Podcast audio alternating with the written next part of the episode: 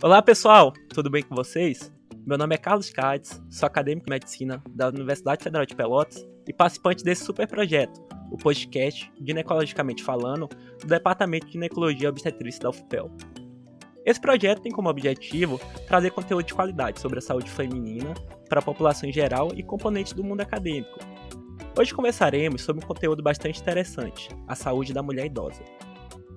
No Brasil, segundo o Estatuto do Idoso e sua política nacional, é considerado idoso indivíduo com 60 anos ou mais. O aumento da expectativa de vida nas últimas décadas trouxe consequências, como multimorbidades e incapacidades novas. Essas situações, apesar de não serem exclusivas da velhice, têm prevalência que aumenta de forma substancial. Assim, é de suma importância entender as alterações fisiológicas, bem como a própria qualidade da saúde mental que atinge esse público. Se você deseja saber um pouco mais sobre esse tema, venha conferir esse episódio de perto. Iniciaremos hoje com a presença do Dr. Thales Blas, médico, professor da Universidade Católica de Pelotas, com pós-graduação em geriatria e cursando pós-graduação em estilo de vida e saúde. O Dr. Thales é da nossa casa, formou-se na UFPEL. Doutor, seja bem-vindo ao nosso podcast. Mais uma vez, obrigado por ter aceito o nosso convite. Primeiramente, é, eu agradeço o convite da equipe do Ginecologicamente Falando. Para mim é uma, uma imensa satisfação, Carlos, poder falar com vocês devido tanto à qualidade dos temas que são abordados aqui, quanto também porque eu sou né, formado na Lega. Né? Então, vamos ter uma ótima conversa sobre a saúde da mulher idosa. Tá bem então, doutor. Então, obrigado pela participação. Voltando um pouco ao tema, a especialidade de geriatria foca na saúde dos idosos, Poderia me explicar um pouco mais como é a, essa área de atuação médica? Bom, Carlos, a especialidade da geriatria ela é a área médica que estuda o processo do envelhecimento. É a área responsável pelo cuidado, né? tanto pelos tratamentos de, de doenças e condições associadas a esse processo, como também trabalha cada vez mais com a prevenção de doenças, né? a fim de tomar, tornar esse processo mais saudável, mais viável, com o idoso cada vez mais independente, cada vez trabalhando mais a promoção da saúde.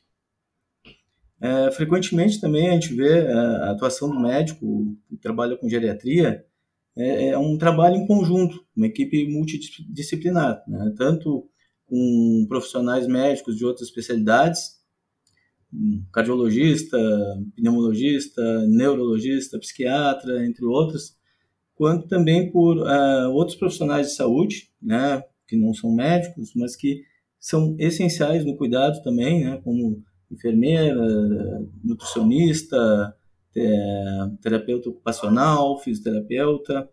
Né, então, a, a gente trabalha em conjunto e, e, nós vemos cada vez mais essa, a medicina geriátrica avançar cada dia, sempre buscando assim, propiciar uma longevidade, melhor qualidade de vida para a população idosa.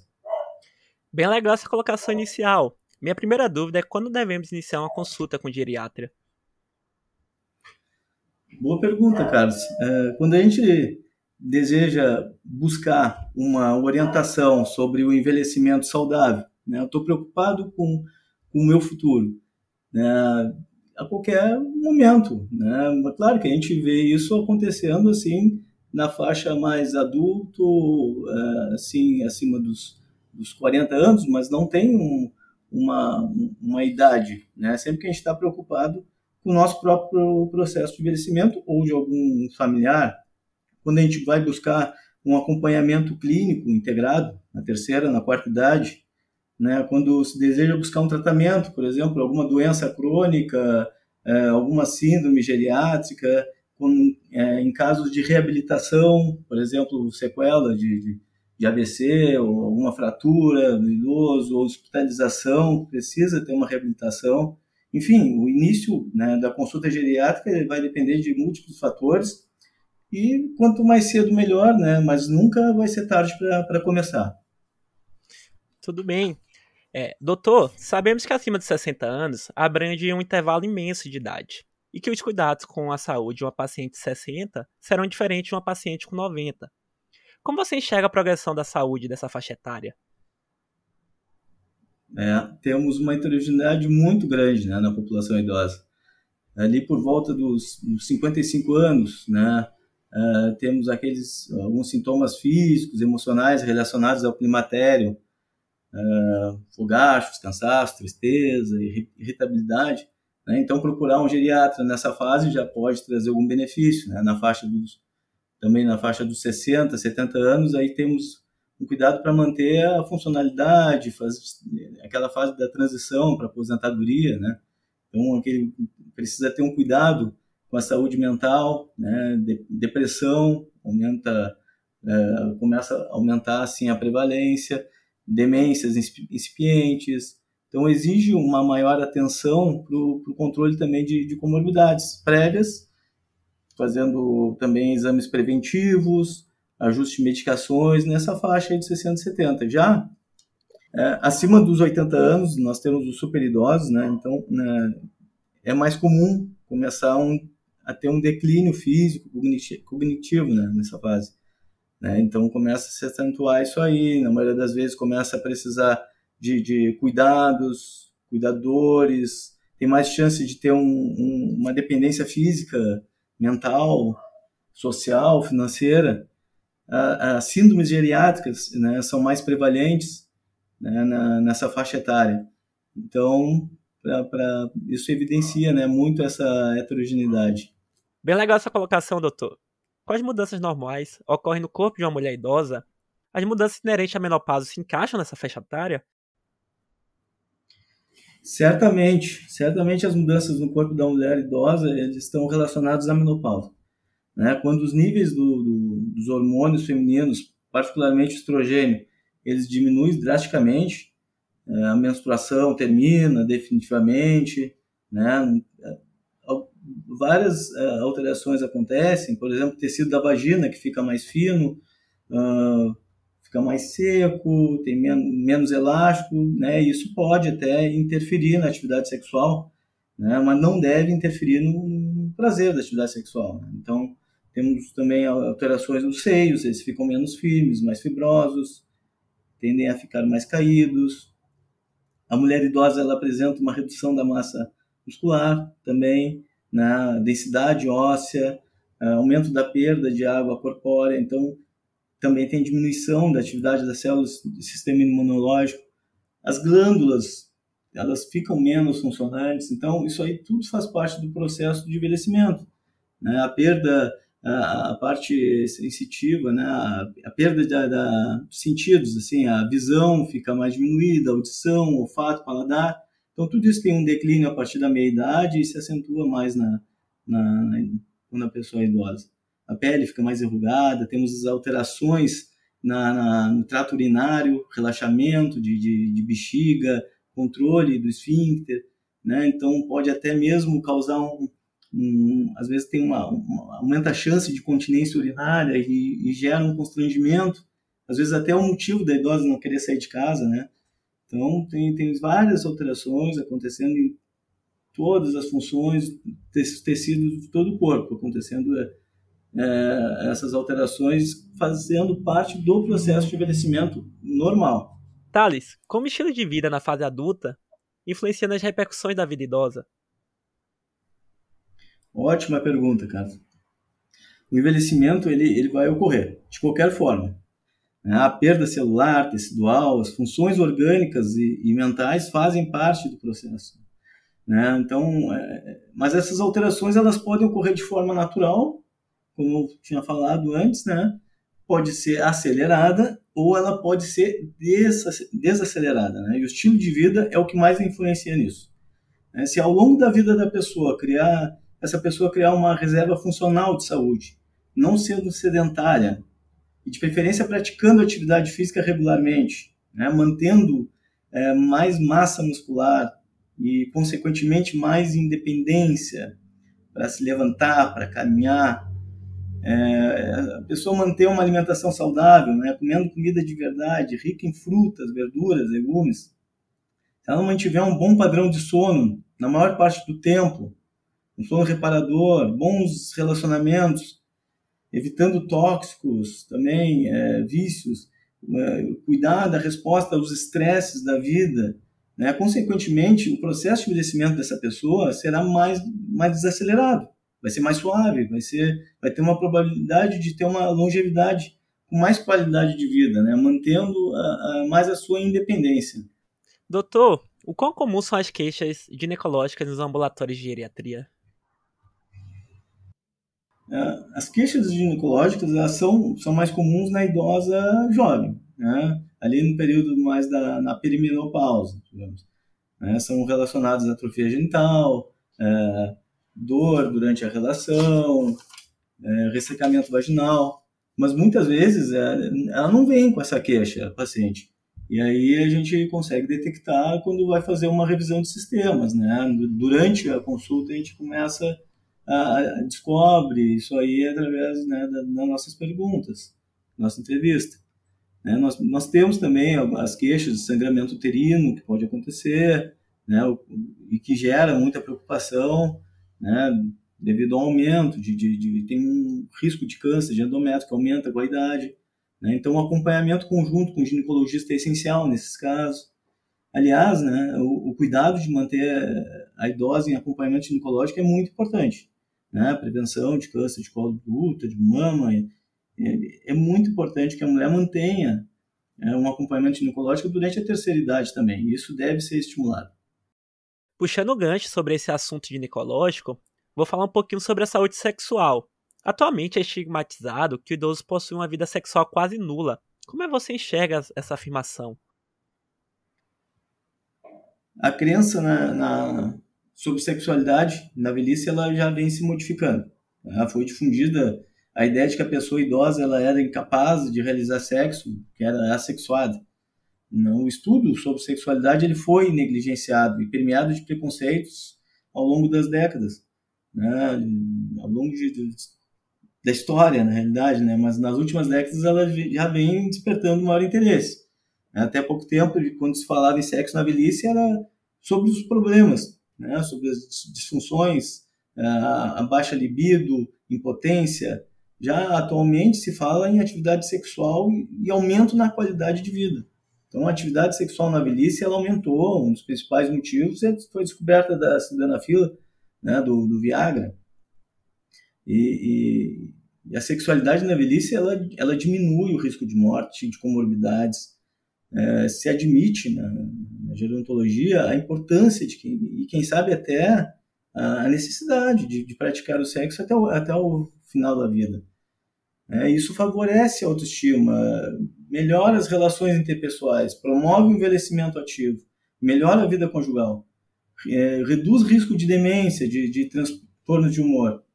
Né? Só que, claro, lembrando também que, que tem pessoas que não se interessam por sexo, nem mesmo quando mais jovens tem, tinham tanto interesse, é, ou perdeu o interesse, isso deve ser respeitado. Né? Então, também, como no processo do envelhecimento natural, há um declínio de todas as funções, espera-se também que a frequência e intensidade não sejam as mesmas de quando mais jovem, né? mas não interferem necessariamente na, na qualidade e na sensação de prazer. Já direcionada à paciente mulher idosa, quais são os cuidados que ela deve ter para ter uma vida sexual ativa? Bom, uh, os mesmos cuidados de qualquer mulher, né? O problema com doenças sexualmente transmissíveis, principalmente se não tiver um parceiro fixo, né? Mas, claro, uma atenção né, deve ser dada à, à, lubrificação, não, já que a lubrificação natural ela diminui ali no, na pós-menopausa, né? então, se necessário, pode ser usado algum lubrificante, base água, para não para evitar a dor durante a relação ou, ou machucar. Né? Então, e também melhorar a satisfação sexual do casal. Tá? Então, em geral, os cuidados são os mesmos, dando uma atenção maior à questão da, da lubrificação. Doutor, um pouco mais sobre a saúde mental dos pacientes nessa idade. Os problemas psiquiátricos são mais frequentes? É, sim, são, são mais frequentes. É, nós temos a questão, por exemplo, é, depressão, os transtornos, transtornos, de humor em geral, delírio, eles têm a, a prevalência aumentada na terceira idade. É, o delírio mesmo é, um, é uma condição neuropsiquiátrica causada por uma causa orgânica, seja uma infecção, uma questão de, de, de medicação, é, hospitalização recente, isso aí pode causar um, um grau de delírio. né? E tem que ser buscada a causa e tratada. A depressão, ela está muito associada à demência, né? Sendo causa e também consequência. Em torno de 30% das pessoas com demência, elas têm depressão. Né? Nas pessoas idosas, é, que não têm um quadro demencial, é só 5%. Né? Então, às vezes, nós temos que até uma dificuldade em diferenciar demência no quadro demencial e no quadro de depressão. A depressão ela é também fator de risco para a demência e pode ser até mesmo um dos primeiros sintomas. Tá? Então, agora mesmo passamos aí praticamente pela pandemia né, de Covid e nós percebemos claramente a prevalência de depressão, de ansiedade aumentarem bastante, principalmente na população idosa, muito associado ao isolamento social, né? Então, sim, é, a questão da a, a, idade, o avanço da idade, a pessoa idosa aumenta a, a prevalência de problemas psiquiátricos, que podem, com certeza, ser evitados, né? E tratados quando necessário. Doutor Tales, o que deve ser estimulado na vida da idosa para garantir a manutenção da saúde? Vamos lá. É, atividade física regular tem que ser estimulado, tá? É, tem que buscar é, massa muscular, tem que buscar é, manter um equilíbrio, treinar equilíbrio, é, para a idosa poder manter a sua independência mais tempo possível, tá? Então, se levantar sozinha, caminhar sozinha, tem que ter exercício físico para isso, tem que ter músculo, tem que ter flexibilidade, tem que ter equilíbrio. De preferência em grupo, quando der, né? É, estimular as relações sociais. Então, o grupo vem pra, ajudando isso.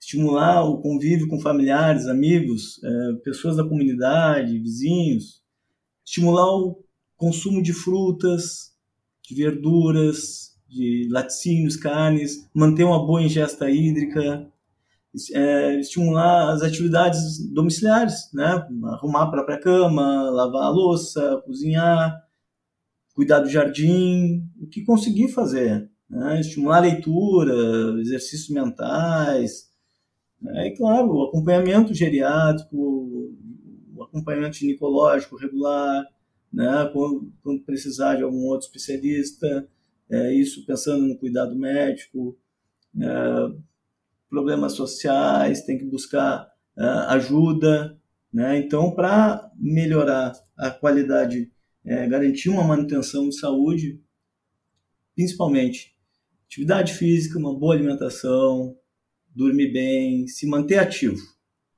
Bem legal esse bate-papo com com você, Dr. Tales. Para finalizar, eu deixo espaço livre para você falar um pouquinho mais é, com nossos ouvintes sobre esse tema.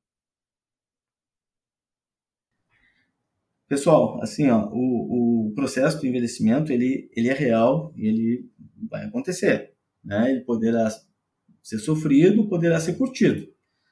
Né? Então, claro, a gente pode ter alguma questão genética, alguma circunstância da vida que, que comprometa a funcionalidade, a dependência e, que possa causar um processo com dificuldade. Hum, mas também nós temos muitos fatores que dependem do nosso estilo de vida, que depende de como é que a pessoa é, como é que a pessoa foi ao longo de toda a sua vida, né? Então é nisso que a gente tem que colocar o foco um estilo de vida leva a, uma longevidade com qualidade de vida, então a gente precisa trabalhar isso no presente para melhorar o futuro. Bom, as pessoas idosas hoje elas precisam de cuidado, né? elas têm muito a nos ensinar. Então a gente precisa aprender com eles e também para poder cuidar do, dos idosos do futuro, que são, somos nós, né? É, até vou pedir licença para citar o, o geriatra Dr. Sérgio Márcio é, Pacheco Pascoal, lá da USP, que ele fala sobre qualidade de vida na, na velhice. O, o, desafio que se propõe, aos, a, a, abro aspas, o desafio que se propõe aos indivíduos e às sociedades é conseguir uma sobrevida cada vez maior com uma qualidade de vida cada vez melhor para que os anos vividos em idade avançada sejam plenos de significado e dignidade. Fecho aspas. Né? Então, Carlos, assim, ó, fica essa mensagem: cuidar é, do seu estilo de vida para ter uma longevidade com qualidade. Tá? Então, Carlos, foi uma grande satisfação falar com vocês sobre a saúde da pessoa, mais especificamente da mulher idosa. Muito obrigado. Obrigado novamente, Dr. Tales, pela disponibilidade e por falar um pouco desse tema. Aí, pessoal, foi demais falar com vocês. Se possível, compartilhem nosso podcast para suas amigas e conhecidas e ajudem ao conhecimento de saúde chegar o mais longe possível. Nos vemos na semana que vem com mais um episódio. Até lá e um grande abraço e até semana que vem.